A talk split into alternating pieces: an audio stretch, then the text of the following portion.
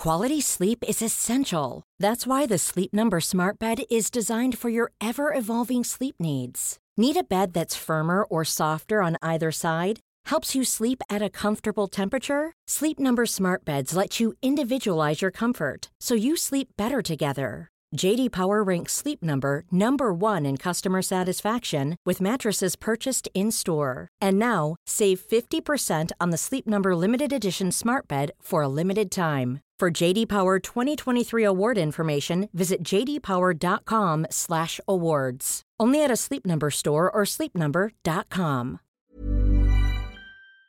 Peloton isn't just bikes and treadmills. It's a team of expert instructors ready to motivate you 24/7. Whether you have 5 minutes or 40, there's a Peloton class that fits into your day. Experiment with new types of movements set to iconic music without any of the sold-out classes or awkward locker rooms. Workouts you'll crave, only on Peloton. Now the Peloton Bike Plus is its best price yet at $500 less. Find more game-changing prices on the original Peloton Bike and Peloton Tread. Visit onepeloton.com to learn more. Are you obsessed with your shoes? If not, then you probably don't have Rothy's. Because when you have shoes that are comfortable, washable, and come in tons of styles and colorways, obsession is basically mandatory. There's a Rothy's shoe for every occasion flats, sneakers, loafers, ankle boots, and more. Step up your shoes this spring with a new pair of Rothy's. For a limited time, get $20 off your first purchase when you go to rothys.com slash comfort. That's $20 off at rothys.com slash comfort.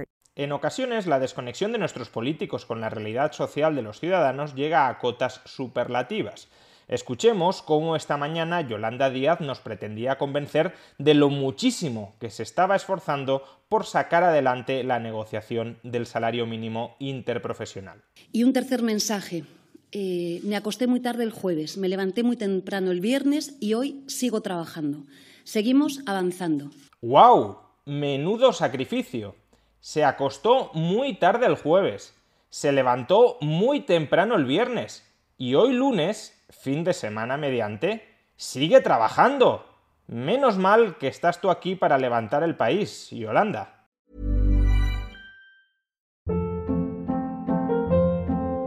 Hold up. What was that? Boring. No flavor. That was as bad as those leftovers you ate all week. Keke Palmer here, and it's time to say hello to something fresh and guilt-free. Hello Fresh. Jazz up dinner with pecan-crusted chicken or garlic butter shrimp scampi. Now that's music to my mouth. Hello Fresh. Let's get this dinner party started. Discover all the delicious possibilities at hellofresh.com.